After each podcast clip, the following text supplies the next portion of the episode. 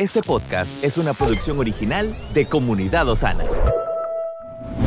Nuestra guía, dirección y seguridad se encuentran en hacer su voluntad. Por eso nos entrenamos en adoración, intercesión y la palabra profética más segura. Bienvenidos al mensaje de hoy. Mateo capítulo 20, hay un momento en el cual Jesús está hablando con sus discípulos y en el verso 20 hay una historia muy particular que todos le hemos escuchado en algún momento, donde dice que se le acercó la madre de los hijos de Zebedeo con sus hijos. Una mamá con dos niños. Inmediatamente usted tiene una imagen en su mente de, de dos pequeñitos. Pero en realidad esta historia no se trata de dos niños infantes de primaria, sino que está hablando de una mamá que viene con sus dos hijos, pero que son hijos ya adultos. Y lo que ocurre es que estando frente a Jesús, dice que se postra delante de Jesús y le pide algo. Ahora lo que le pide es que sus hijos, los dos hijos, uno se siente a la derecha y otro se siente a la izquierda de Jesús. Cuando esta madre está pidiendo esto, necesitamos entender qué es lo que está pasando antes de esta petición para que podamos tener una, un entendimiento correcto y necesitamos ir a los pasajes anteriores. Si usted solamente lee este capítulo y escuche esta petición, hay muchas cosas que usted se va a perder. Porque antes de esto Jesús anuncia su muerte. Anuncia su muerte en varias ocasiones. En Mateo capítulo 16, el verso 21 es la primera vez que Jesús anuncia su muerte a sus discípulos y les declara que él va a ser entregado a los principales sacerdotes y a los escribas y que va a ser muerto, pero también les dice que va a resucitar. Y ahí es donde Pedro, al escuchar por primera vez que Jesús va a ser muerto, es cuando le dice, Señor, que tal cosa no te acontezca. Y Jesús le responde, como ya sabemos, esa frase famosa, quítate de mí, Satanás, me eres tropiezo. Entonces nosotros vemos la primera vez que Jesús anuncia su muerte, la reacción de la gente o de Pedro específicamente es, Señor, que no te pase tal cosa. Lo primero que se le viene a la mente a Pedro es el sufrimiento que Jesús va a tener. Y seguro él está vinculando con su vida y diría, a mí no me gustaría pasar eso, por lo cual no quisiera que Jesús también pase eso. Y ahí es donde el Señor le dice, lo que tú estás diciendo no viene de Dios, viene de una fuente que es Satanás mismo. En el capítulo 17, Jesús le vuelve a hablar de su muerte y le dice en el verso 22, el Hijo del Hombre será entregado en manos de hombres y le matarán, mas al tercer día resucitará. Y ellos ahora se entristecen, ya no expresan nada porque se dieron cuenta que en el momento que Jesús habló sobre su muerte y Pedro le dijo que no te acontezca tal cosa, la respuesta de Jesús no fue algo placentera, sino que más bien era un reproche. Entonces ahora cuando Jesús les dice en Mateo 17 que será entregado en manos de los hombres y le matarán, ahora la reacción de ellos es tristeza. En la regeneración, cuando el Hijo del Hombre se siente en el trono de su gloria, vosotros que me habéis seguido también os sentaréis sobre doce tronos para juzgar a las doce tribus de Israel.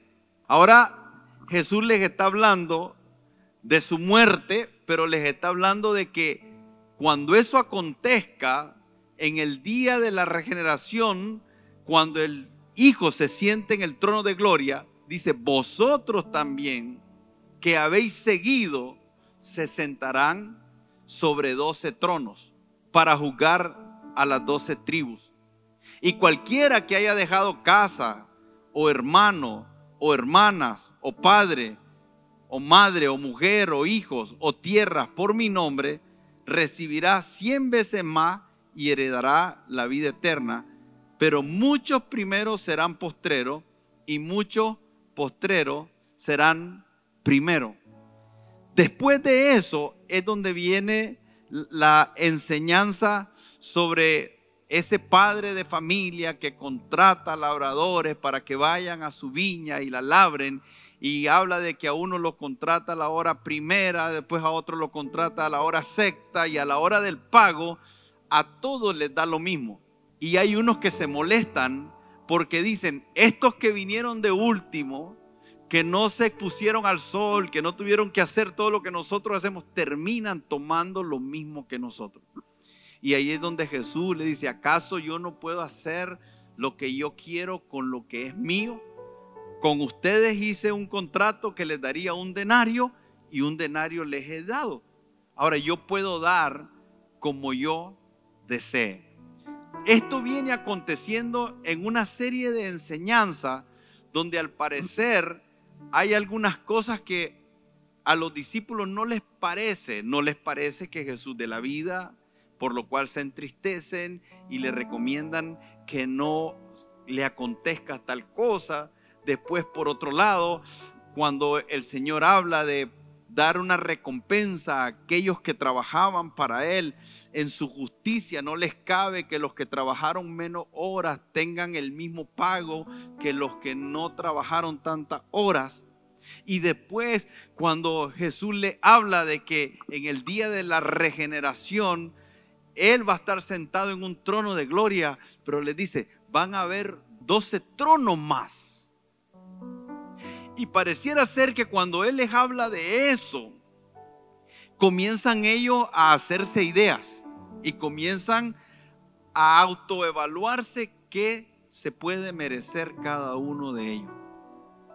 Y desde ahí, desde todo eso que está aconteciendo y desde esa mente que viene viendo una serie de eventos, pareciera ser que esta mamá con estos dos hijos llegó a la conclusión de que si ella venía y hablaba con Jesús, sus hijos podían tener un lugar de preeminencia con el resto.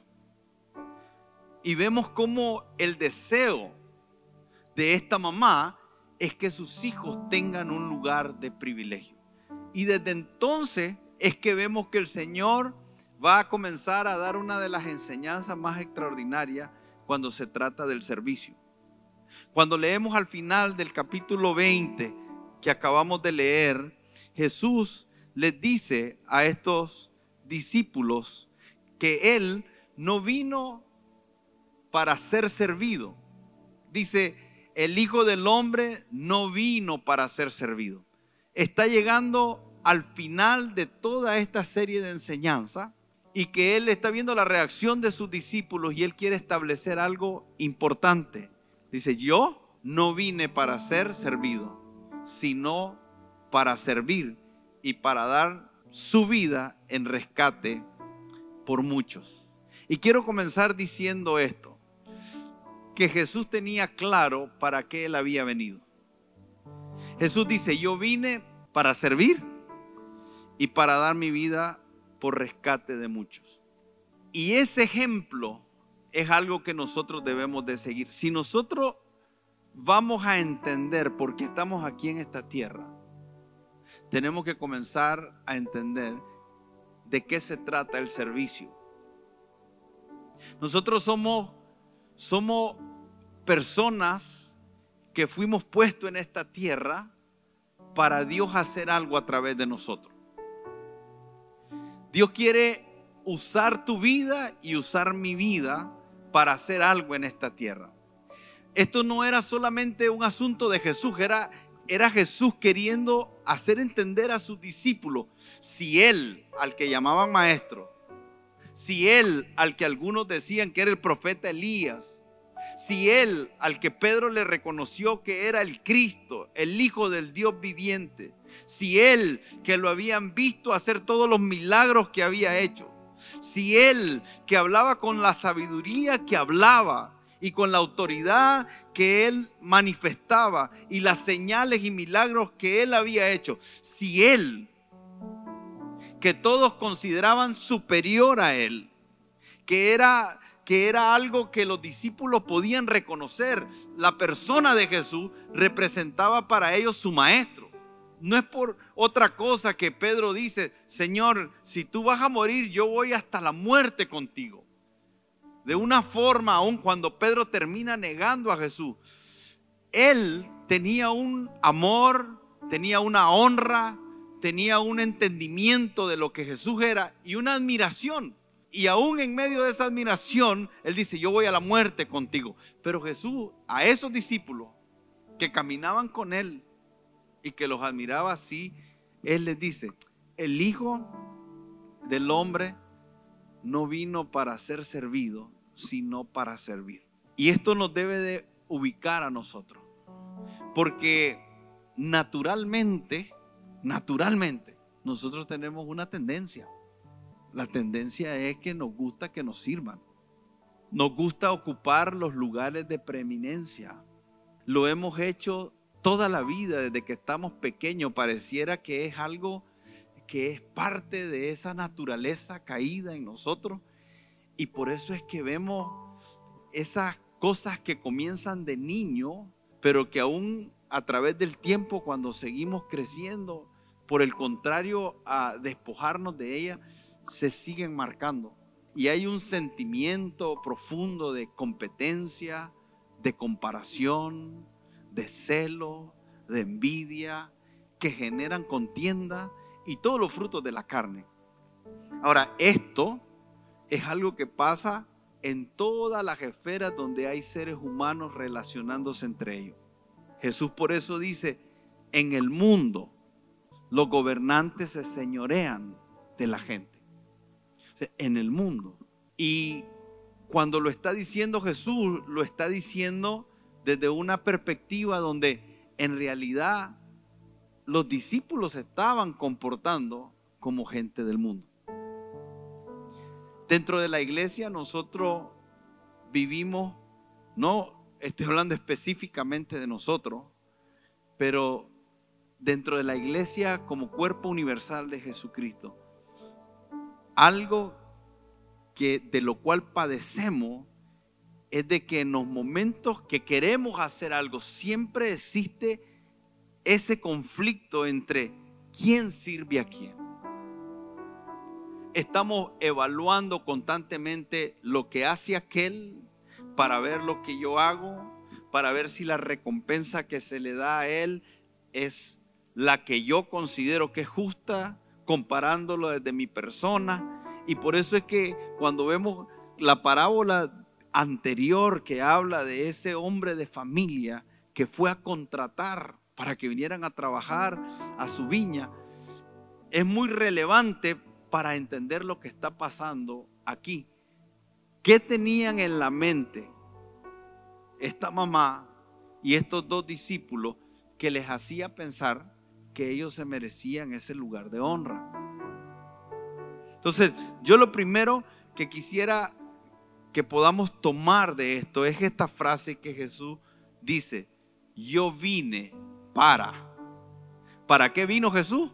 Y usted y yo.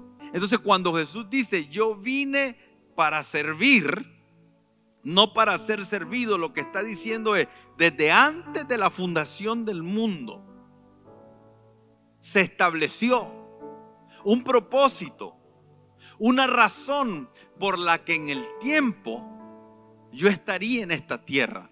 Y ahí dice la razón cómo él iba a servir para dar su vida en rescate por... Ahora, para usted y para mí, el propósito puede ser diferente, aunque el propósito de Dios es el mismo la parte que yo voy a hacer en ese propósito es muy específica. Solo hay un propósito y solo hay un plan y solo hay una visión y es la visión, el plan y el propósito de Dios. Amén. Pero hay algo que yo voy a jugar un papel específico en ese propósito.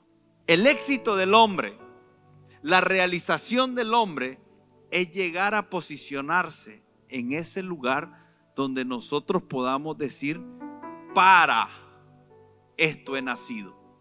¿Recuerdan cuando Esther le dice a Mardoqueo, ¿qué tú sabes si para esto has nacido? Si yo te preguntara, ¿para qué has nacido? ¿Cuál es la razón de tu existir? ¿Qué me responderías? Creo que esa es una pregunta en la cual no podemos descansar hasta que la descubramos. Porque de ahí, de ahí es que todo en nuestra vida va a cobrar un sentido diferente. Aún las tribulaciones. Se recuerda cuando dice la escritura, todo esto, dicen los apóstoles, en un momento que estaban enfrentando dificultades, todo esto ha redundado para el avance del Evangelio, para que el propósito que Dios tiene conmigo se cumpla. Y comenzás a ver desde esa perspectiva. Por eso es que cuando Jesús dice, voy a ir a la cruz, Pedro le dice que no te acontezca tal cosa. Y Jesús, y Jesús inmediatamente desde el entendimiento de lo que está declarando él ahí, para esto vine. Piense cómo tenía tanta claridad Jesús y, sí sabemos que Jesús es 100% Dios y 100% hombre, pero tenía una claridad como hombre. Y Jesús se hizo hombre y se humilló hasta lo sumo. Y cuando dice se hizo hombre es que vivió como hombre. Pero dentro de esa humanidad, Él tenía una claridad tan profunda que aún sabiendo que su propósito era morir y que esa muerte iba a traer dolor, y por eso es que en Getsemaní él está sudando una mezcla de sudor con lágrimas de sangre por causa del estrés en que está, porque sabe lo que le espera hacia adelante, pero él entiende que ese es parte de su propósito. Y por eso es que dice la escritura que por el sumo gozo puesto delante de él, sufrió la cruz, sufrió el oprobio, la claridad en el propósito nos va a ayudar a enfrentar la vida. Pero es un asunto de propósito que es la asignación específica que nosotros podamos tener, pero que tiene que llevar ese elemento que es servicio. Cuando nosotros logramos poner el, el entendimiento del servicio con el propósito, entonces es cuando podemos llegar a terminar nuestros días como Pablo dijo, acabé la carrera. Jesús lo dijo de una manera diferente. Jesús dijo, consumado es. Qué maravilloso es llegar al fin de nuestros días. Qué maravilloso es poder estar en ese momento, en el futuro anciano, y que podamos decir, acabé, terminé. Un día póngase a averiguar las diferentes etapas por las que el ser humano pasa de acuerdo como va entrando en edad. Y se va a dar cuenta que lo que es importante a los 15 no es importante a los 25. Y lo que es importante a los 25 no es importante a los 35. Y lo que es importante a los 35 no es importante a los 45 y lo que es importante a los 50 no es importante a los 60 y después cuando llegas a los 80 te das cuenta de que hay muchas cosas que valoraste en la vida incorrectamente y ahora estás en tus últimos días y esos últimos días se convierten en algunos casos en días de remordimiento, días de culpabilidad, días de angustia, días donde si hubiera dicho, si hubiera hecho, si hubiera visto. Y la perspectiva de la vida cambia, pero de una forma drástica.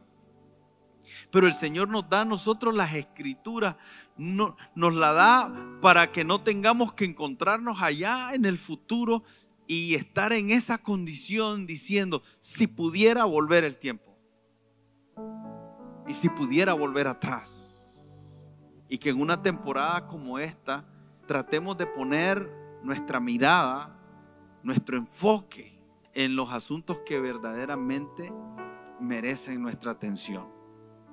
Jesús vivió en esta tierra y nos dio ejemplo nosotros hablamos de que Jesús es nuestro modelo, de que Jesús es nuestro ejemplo, y a veces perdemos de vista uno de los ejemplos más extraordinarios que Jesús nos dio, y es el entendimiento de la razón por la que estamos en esta tierra. Hablar de propósito es algo que lo escuchamos comúnmente, pero pareciera que no terminamos de lograr comprenderlo como deberíamos. Porque es un buen fundamento desde donde construir nuestra vida.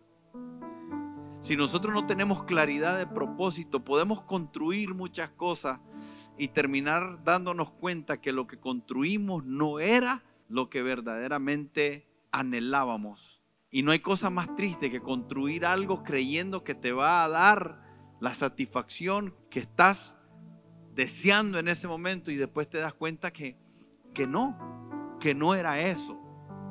Y hay algunos que hacen proyectos de vida, invierten su vida en algo. Hay cosas que, que el Señor nos quiere revelar en las escrituras de tal manera que nosotros podamos darle el verdadero valor a la vida. Por eso es que Jesús dijo, yo vine para que tengan vida y para que la tengan en abundancia. Y, no se estaba refiriendo a darnos dinero, no se estaba refiriendo a, darnos un negocio, no se, se estaba refiriendo a que la vida fuera una vida que realmente tuviese sentido. Por eso es que cuando nosotros conocemos a Cristo, los que lo hemos conocido verdaderamente podemos identificar un momento donde entramos en lucidez que antes no teníamos. Podemos identificar esa forma de vivir anterior a esa experiencia con Cristo, donde salimos de, pareciera de un sueño, donde ni siquiera prestamos atención, sino que habían cosas que simplemente estaban vedadas para nosotros. No las lográbamos reconocer, no las lográbamos identificar, pero de repente viene el Espíritu Santo y hace algo en nosotros que nos abre los ojos y nos sorprende. Y ese es solo el comienzo donde el Señor quiere introducirnos a una vida que no es bebida, ni comida, ni vestido, porque la vida es mucho más que eso. Y Jesús dijo, yo vine para servir y yo vine para dar mi vida en rescate por muchos. Entonces cuando hablamos de propósito, estamos hablando de la intención por la que estamos aquí. Estamos hablando de arreglos anticipados que el Señor hizo para nosotros. Por eso estamos hablando de que esta serie se llama Vivir para Servir, enseñados para toda buena obra. La escritura dice que Dios preparó buenas obras para que nosotros anduviésemos en ellas. Entonces hay arreglos anticipados. Dios preparó buenas obras desde antes de la fundación del mundo para nosotros. Y entonces eso se convierte en la intención original por la que Dios nos creó a nosotros. Es su deseo, es su voluntad. Por eso es que Jesús dijo, yo hago la voluntad de mi Padre. La razón por la que Jesús se encarnó es porque había un anhelo de Dios de restaurar su relación con la humanidad. Y cuando Jesús se hace carne, el propósito primordial es que Dios quería reconciliar todas las cosas a través de Cristo. Esta es la razón por la que fue motivado Dios a que Cristo se encarnara en esta tierra. Es la razón por la que nacemos. Es la razón por que respiramos. Es el destino preestablecido que Dios tiene para nosotros. Es lo que hizo que un día naciésemos porque Dios había comenzado algo en su corazón, lo había terminado en el corazón. Y cuando nosotros nacemos es el inicio de lo que ya Dios había determinado. Un final con un comienzo anticipado, pero que cuando nosotros estamos en la tierra, comenzamos a manifestar el anhelo de Dios. Entonces tiene que ver con nuestro destino, tiene que ver con nuestra misión, tiene que ver con el objetivo por, por el que estamos aquí. Todos nacimos para hacer algo con lo que tenemos que cumplir. Y esto nos va a ayudar a determinar hacia dónde vamos. Nos va a ayudar a entender que no somos un experimento y no estamos tratando de, de vivir como un experimento. No estamos tratando de buscar un propósito, sino que entendemos que tenemos un propósito.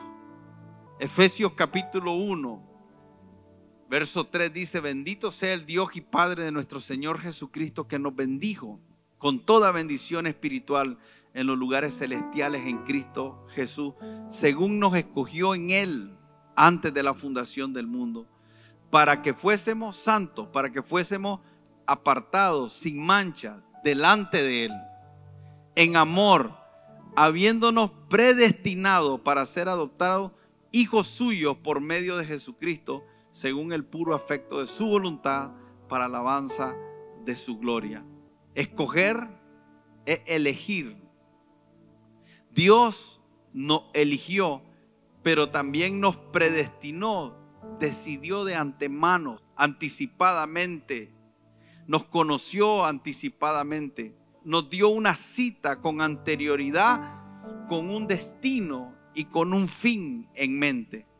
Ese es el propósito eterno que Dios tiene con nosotros. Ahora, cuando nosotros vemos ahora que Jesús le dice, yo no vine para que me sirvan, sino vine para ser servido. Entonces tratemos de analizar la petición de esta mamá diciéndole a Jesús que se siente uno a la derecha y uno a la izquierda. Ese es el deseo de una mamá. Toda mamá desea lo mejor para su hijo. Qué importante es que nosotros entendamos que aun cuando tenemos deseos buenos para nuestros hijos, deseos buenos para nosotros mismos, no hay mejor deseo, ni mejor propósito, ni mejor final que lo que el Señor tiene para nosotros. Pero cuando Jesús le pregunta a esta mujer, siéntate deja que mis hijos se sienten uno a la derecha y otro a la izquierda. Jesús lo que le dice no sabe lo que estás pidiendo. En otras palabras, la petición brota desde la ignorancia. Hay muchas veces que nosotros pedimos desde la ignorancia. Y la escritura dice, ¿hemos de pedir como conviene? No lo sé. Pero el Espíritu Santo intercede con gemidos indecibles. A veces pedimos porque no conocemos algunas cosas. Y es muy peligroso cuando pedimos algo desde la ignorancia. Por eso es que Jesús le dice, tú no sabes lo que pides. Y le dice la razón por qué. Porque podéis beber del vaso que yo bebo o ser bautizado con el bautismo que yo soy bautizado.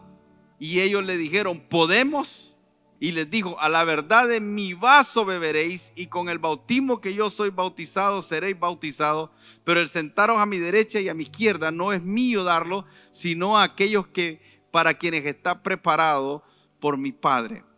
Ahora, fíjese bien qué interesante esto, porque Jacobo sería uno de los primeros discípulos en sufrir el martirio. Es casi como que se le concedió lo que estaba pidiendo le dice, puedo sentarme a la derecha y a la izquierda. Y le dice el Señor, espérate, del vaso que yo bebo, de del ser bautizados conmigo, lo pueden hacer. Y es interesante porque la copa que Jesús iba a beber era una copa de sufrimiento. Por eso es que digo que es peligroso pedir algunas cosas. Ellos le están pidiendo, yo quiero sentarme a la derecha y a la izquierda. Están hablando de una vida futura y ahí en la vida eterna, pero Jesús les dice, primero quiero que entiendan que ustedes están pidiendo desde la ignorancia. Porque todavía no han entendido que algunas cosas solo le corresponde al Padre asignarlas. Si nosotros entendiéramos que hay algunas cosas que solo al Padre le corresponde dar, dejaríamos de estar queriendo lograrlas por nuestra propia fuerza dejaríamos de estar intentando alcanzar esa cosa por quedar bien con los hombres. O dejaríamos de estar tratando de alcanzar esas cosas por ser visto por los hombres. Dejaríamos de estar alcanzando esas cosas de tal manera que estemos llevando a cabo manipulaciones que nos lleven a un lugar. Donde a veces aún dentro de la iglesia y del cuerpo de Cristo se mueve esa parte política, ¿no? De, que hay que hacer cosas para ganar la aprobación y ganar adeptos y, comenzamos a, creer que una buena predicación o, o una buena enseñanza o una forma de comportarse nos puede llevar a hacer algo. Jesús les está diciendo, no, hay algunas cosas y hay algunos lugares que solo el Padre da. Y eso nos lleva de regreso a, recordar esa historia que aun cuando David no había sido tomado en cuenta ni por su padre, ni por sus hermanos, ni por su madre, cuando el Señor da algo y cuando el Señor dijo, yo me he buscado, yo me he provisto a alguien conforme a mi corazón, había un lugar para David que no lo iba a poder suplantar nadie. Entonces Jesús le está diciendo, ustedes tienen que comenzar a cambiar y Jesús comienza a enseñarle una mentalidad, un entendimiento espiritual de cómo debían de ser las cosas entre ellos. Y hace una comparación entre cómo se mueve el sistema del mundo y cómo se debería de mover nosotros, los hijos de Dios, en el reino de Dios. Primero tenemos que saber y cerciorarnos que no estamos pidiendo desde la ignorancia. Y luego saber que hay algunas oraciones que solo el Padre en su soberanía y en su perfecta voluntad va a determinar lo que nos va a dar. Y una de ellas en este contexto es que el lugar que vamos a ocupar en el reino, la recompensa, las posiciones, no son algo que al final del camino nosotros podamos decidir. Hay una enseñanza que Jesús le está dando, pero sin embargo, Jesús, el reproche de Jesús no es que hayan pedido estar a la derecha y a la izquierda. En realidad, el reproche de Jesús es porque lo hacen desde la ignorancia, porque no conocen al Padre y porque lo están haciendo bajo un sistema que no es el sistema de Dios. Y ahí es donde Él quiere comenzar a enseñarle y les dice en el versículo 25, entonces Jesús llamándolo dijo, ¿sabéis que los gobernantes de las naciones se enseñorean de ellas? Y los que son grandes ejercen sobre ellas potestad.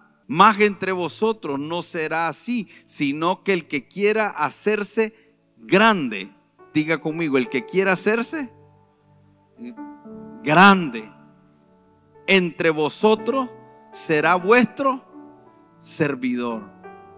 Ahora, esto de la grandeza, estos domingos estamos hablando de, de Abraham y Dios le dice, yo voy a engrandecer tu nombre.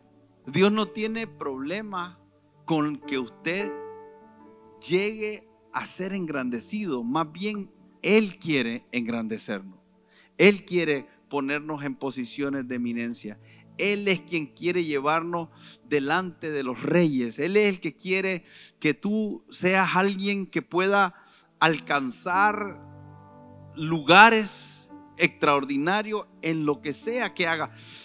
Pero que entendamos el cómo se hace eso es lo más importante. El que quiera hacerse grande, sea servidor de todos.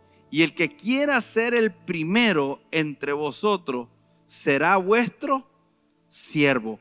Ahora esta palabra, siervo, es ejercer una función de esclavo. E, es, tener una actitud donde nosotros suplimos necesidades. Y lo que el Señor está diciendo es, ustedes donde quiera que se desarrollen, y aquí hay un principio, Aquí hay un principio para la familia, aquí hay un principio para los negocios, aquí hay un principio, el desarrollo que quiera tener usted en la iglesia, en lo que usted quiera aplicar. El Señor lo que está diciendo es, una forma de subir es bajando. Una forma de ser exaltado es humillándose. Una forma de dirigir y liderar es cuando comienzas a servir a todos. Y esa condición de servicio es una de las características que tenía Jesús. La Biblia dice que Jesús anduvo y anduvo haciendo bienes a todos. O sea que Jesús caminó por la tierra no solo con su mirada puesta en la cruz. Está bien, él tenía la mirada puesta en la cruz, pero él donde quiera que llegaba, él siempre estaba viendo la necesidad y cómo servir.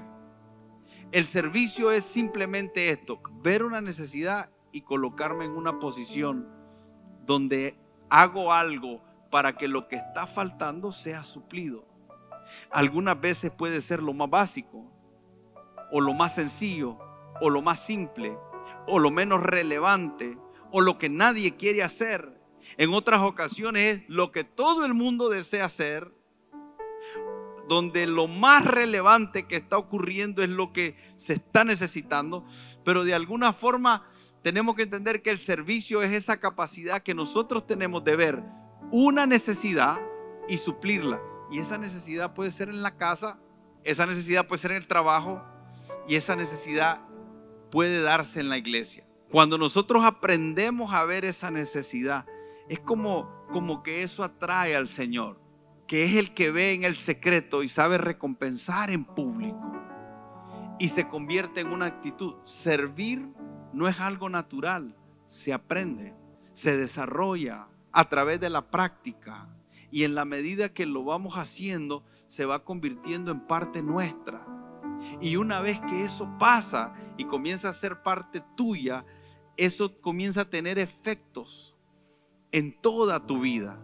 Y hay simplemente algo que se abre espiritualmente, que yo no puedo explicarlo, pero que se abre, porque hay una gracia que viene, hay una recompensa que viene, y que Dios se encarga de que todo lo que hacemos en el secreto, desde un corazón de siervo, comience a tener manifestaciones y nuestra vida se vuelve apasionante.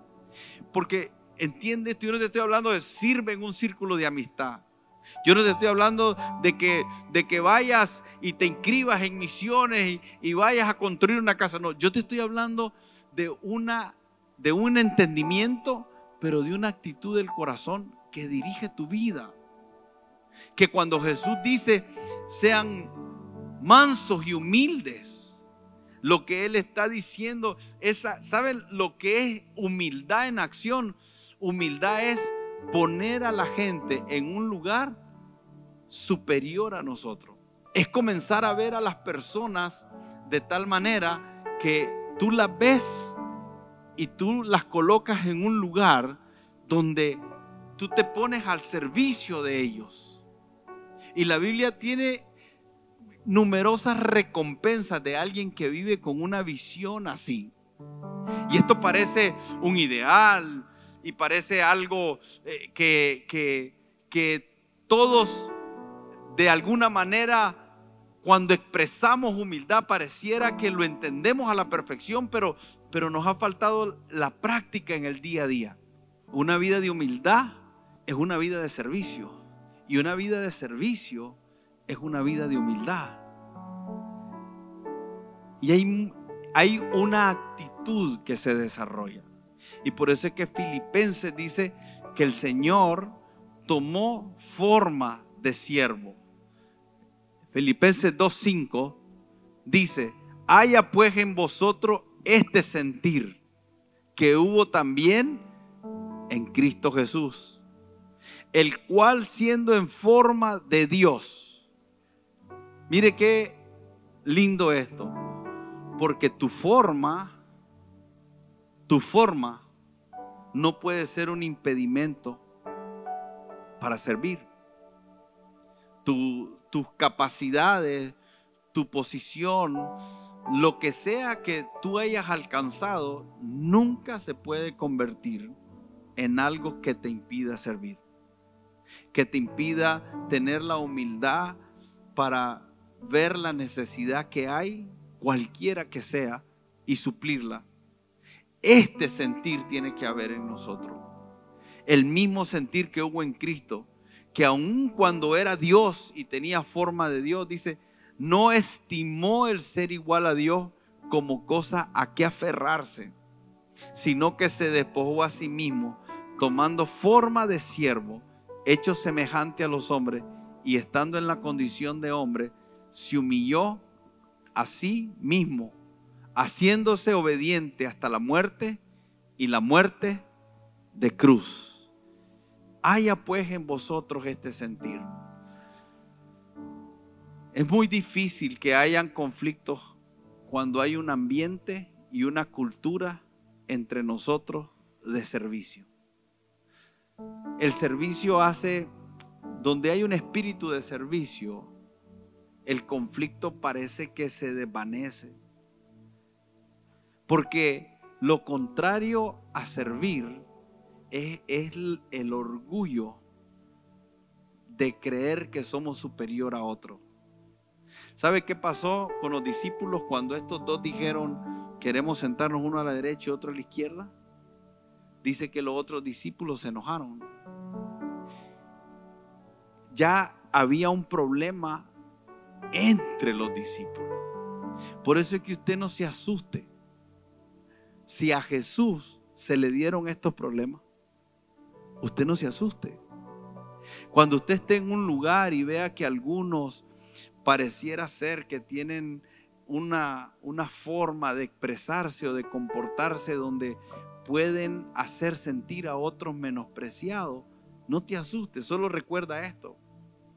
Recuerda que dentro de los discípulos de Jesús, después de haber convivido con Él, haberlo escuchado, haberlo visto hacer todo lo que hizo, predicarles, enseñarles, modelarles, aún en ese ambiente que parece tan perfecto, ideal, es increíble que en un momento determinado a estos discípulos se les salió ese orgullo, se les salió ese egoísmo, se les salió esa, esa arrogancia de superioridad. Pero ¿sabe qué? Es, es aún peor. Estos dos reaccionaron de esta manera, pero los otros reaccionaron igual. Porque e, ellos estaban viendo lo malo que los otros estaban haciendo, pero la razón por lo que lo estaban llamando malo es porque lo que ellos estaban haciendo los estaba colocando a ellos ya en una posición donde no iban a tener esos lugares. Entonces pareciera ser que la molestia es porque ellos se adelantaron. Pareciera ser que la molestia es porque ellos hicieron algo y iban a recibir algo que ya ellos no iban a recibir. Y en ese contexto es donde Jesús llega donde ellos y le dicen, ustedes están igual que los gobernantes de esta tierra. Se están comportando igual. Por eso es que esta historia nosotros la debemos de leer no a la ligera, y no verla como algo que ya sabemos, cuando en realidad tiene mucho que ver con cómo somos aún hoy. Hay cosas de esta historia que en una medida todavía están en mí. Hay, detalles de esta historia con los cuales todavía yo tengo que luchar. No ayer y no hoy, sino creo que todos los días de mi vida que esté sobre esta tierra. Esto es algo que tiene que estar permanentemente en nuestro corazón, porque en cualquier momento podemos pedir lo que no debemos desde la ignorancia y meternos en problemas y tener consecuencias por colocarnos en posiciones que el Señor no nos llamó por ambiciones personales. Que no nos pase la que le pasó a Pedro, que en un momento de arrebato él se sintió superior al resto y Pedro dijo, Señor, todos ellos te pueden negar menos yo. Y el diablo dijo, déjame probarlo. Y el Señor le dijo, permiso concedido. Porque el Señor Jesús le dice a Pedro, Pedro, Satanás te ha pedido para... Hay algunas zarandeadas que la buscamos nosotros por decir lo que no decimos, por pedir lo que no debemos. Y nos la buscamos nosotros. Y el Señor le dice a Pedro, Pedro, yo he orado para que no te falte la fe, pero, pero hay algunas cosas que el Señor va a dar permiso. Por eso le digo que es interesante que Jacobo murió como mártir, uno de los primeros mártires, y su hermano también. Yo no, yo no voy a afirmar, porque la escritura no lo dice, de que esa muerte es consecuencia de lo que ellos le dijeron. Pero fíjese, de la copa que yo bebo, ¿y cuál era la copa? La copa era el momento en que Jesús le estaba diciendo en el huerto de Getsemaní al Señor, Señor, si es posible, pasa de mí esta copa.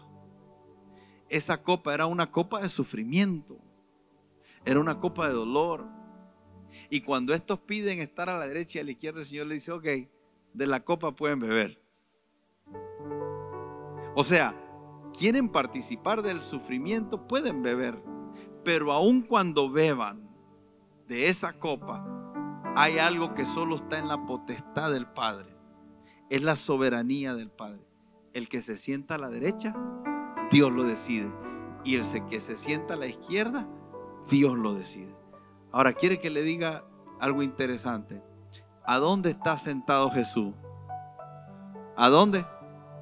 Estos le querían quitar el lugar a Jesús. Estos querían sentarse a la diestra. Se dice, sí, pero que se siente a la diestra. Entonces, ¿cómo sería si en el cielo está el Padre y Jesús está a la diestra? Ok, pastor, uno de ellos se puede sentar a la derecha. ¿Y vas a quitar al Padre? O sea, para que alguien tuviera la izquierda de Jesús, tendrían que haber movido al Padre. ¿Sabe cuántas cosas nosotros no terminamos de entender cómo operan espiritualmente?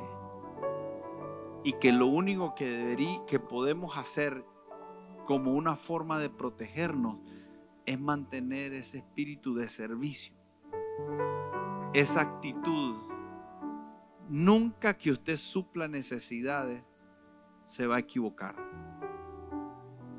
Si usted mira una necesidad de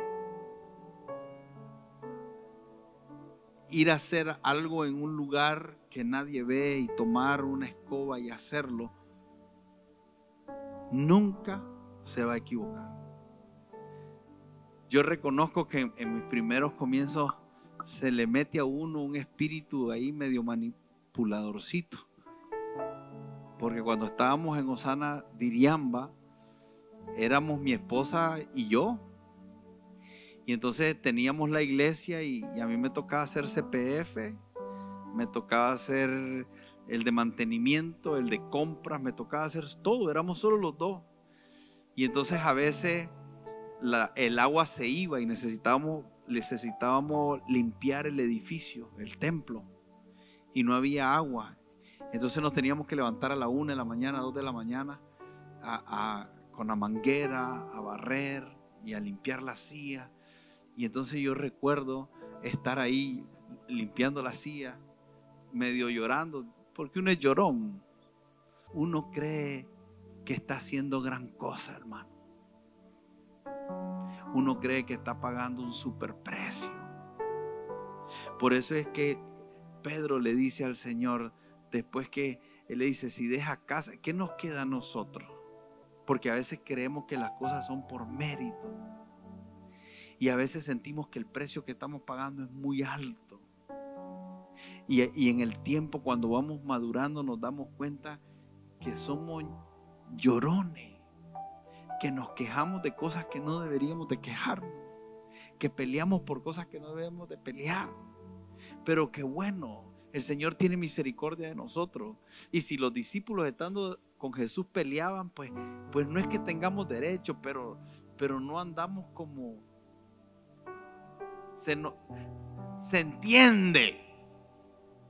Se entiende. Porque a veces uno oye cosas de gente quejándose de cosas y llorando por cosas y, alardeando por cosas. Y a veces parece como que casi que están pidiendo que le hagan una estatua de reconocimiento por cosas que uno dice, wow, ¿cómo puede ser? Entonces veníamos mi esposo y yo, yo estaba ahí a la una de la mañana, dos de la mañana.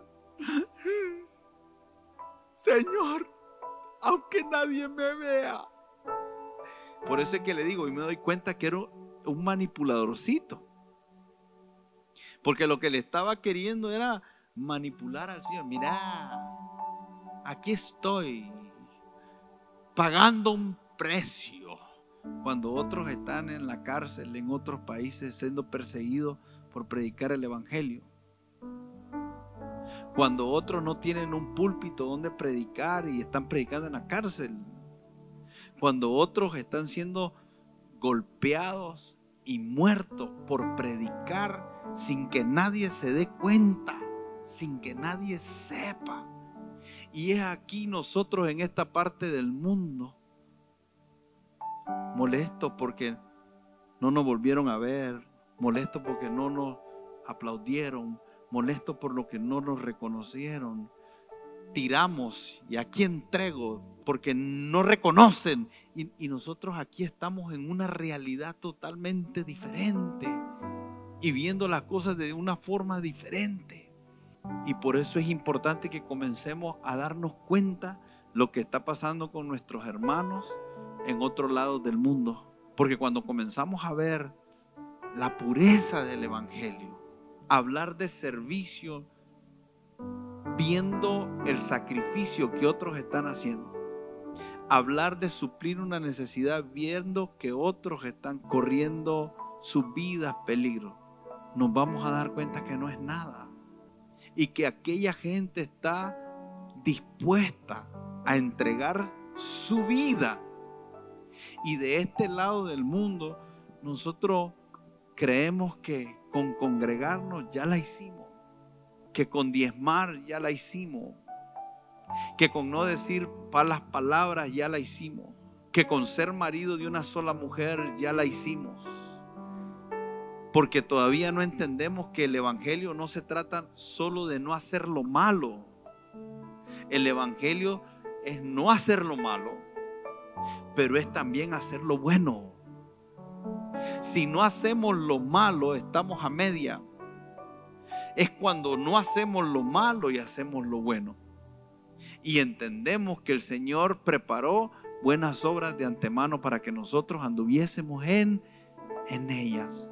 Entonces yo quiero motivarte a que tengas una vida por medio de la cual estás sirviendo en la obra del ministerio.